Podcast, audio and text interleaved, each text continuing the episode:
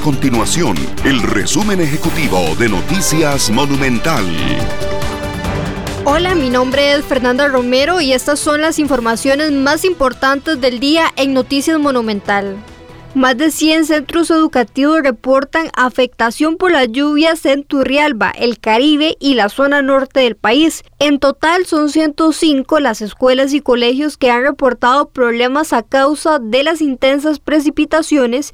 Además, esta situación impacta a más de 6.000 estudiantes, según confirmó el Ministerio de Educación Pública.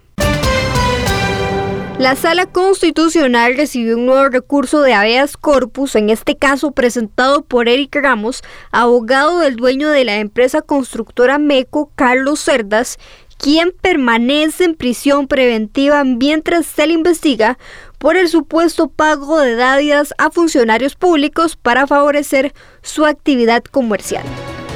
Estas y otras informaciones usted las puede encontrar en nuestro sitio web www.monumental.co.cr. Nuestro compromiso es mantener a Costa Rica informada. Esto fue el resumen ejecutivo de Noticias Monumental.